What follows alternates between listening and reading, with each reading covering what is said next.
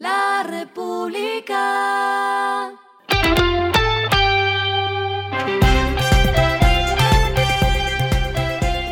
Al final de la jornada, esto es lo que debes saber sobre el comportamiento de los negocios, las finanzas y la economía. Las movidas de hoy fueron.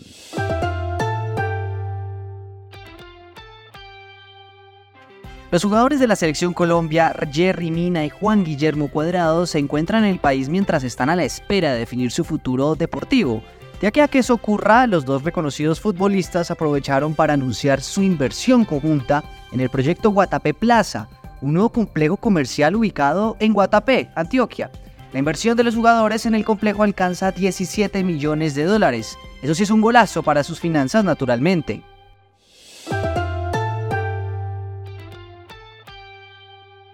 Y con cambios en Cubo Cali continuarán las movidas en la prensa popular y gratuita. Antes de que julio llegue a su final, los periódicos gratuitos Gente, un semanario de vecindario propiedad de El Colombiano en Medellín, y Cubo Cali, una emblemática marca de El País de Cali, se sumarán a los diarios que han dejado de imprimir copias para concentrarse solo en los portales digitales y en las redes sociales.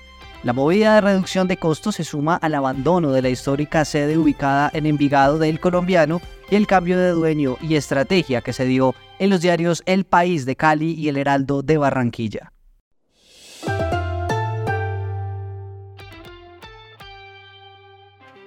Y en el sector del transporte, EasyFly busca más conexiones. Entre las nuevas rutas para el inicio de este segundo semestre, la primera ruta anunciada es la de Bogotá-Cali-Bogotá, que tendrá hasta un vuelo diario e iniciará operaciones el próximo miércoles 12 de julio. Lo que está pasando con su dinero.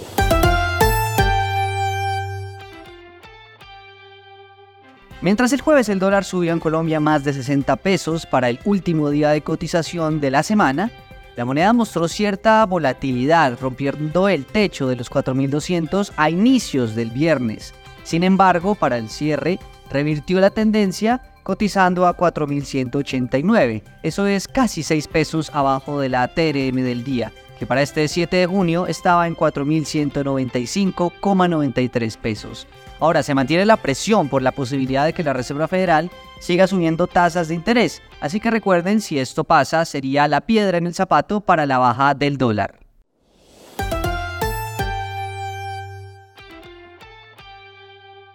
Y los indicadores que debe tener en cuenta para cerrar la semana son que el dólar, como lo hablábamos, eh, cerró en 4.189, bajó 5,97 pesos. El euro cerró en 4.587, subió en cambio 27,87 pesos. El petróleo Brent se cotizó en 76 dólares por barril y la carga de café en Colombia se vende a 1.365.000 pesos, mientras que en la bolsa de Nueva York se cotiza a 1 dólar con 90 centavos. Lo clave en el día.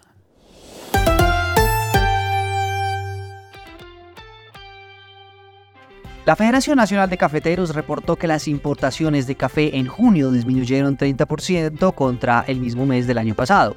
Pasaron de 141 mil sacos a 99 mil este año. En cuanto a la producción registrada de café, se presentó un incremento de 1% en junio.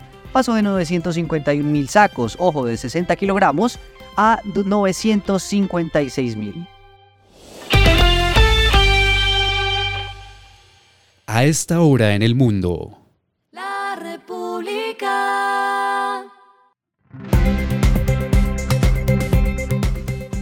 Equipos de fútbol europeos y medios de comunicación como Le Monde y AFP y entre otras organizaciones del continente europeo han encontrado la manera de conseguir la nueva aplicación Threads de Meta Platforms, a pesar de que la empresa no la ha lanzado en la Unión Europea y falta un permiso.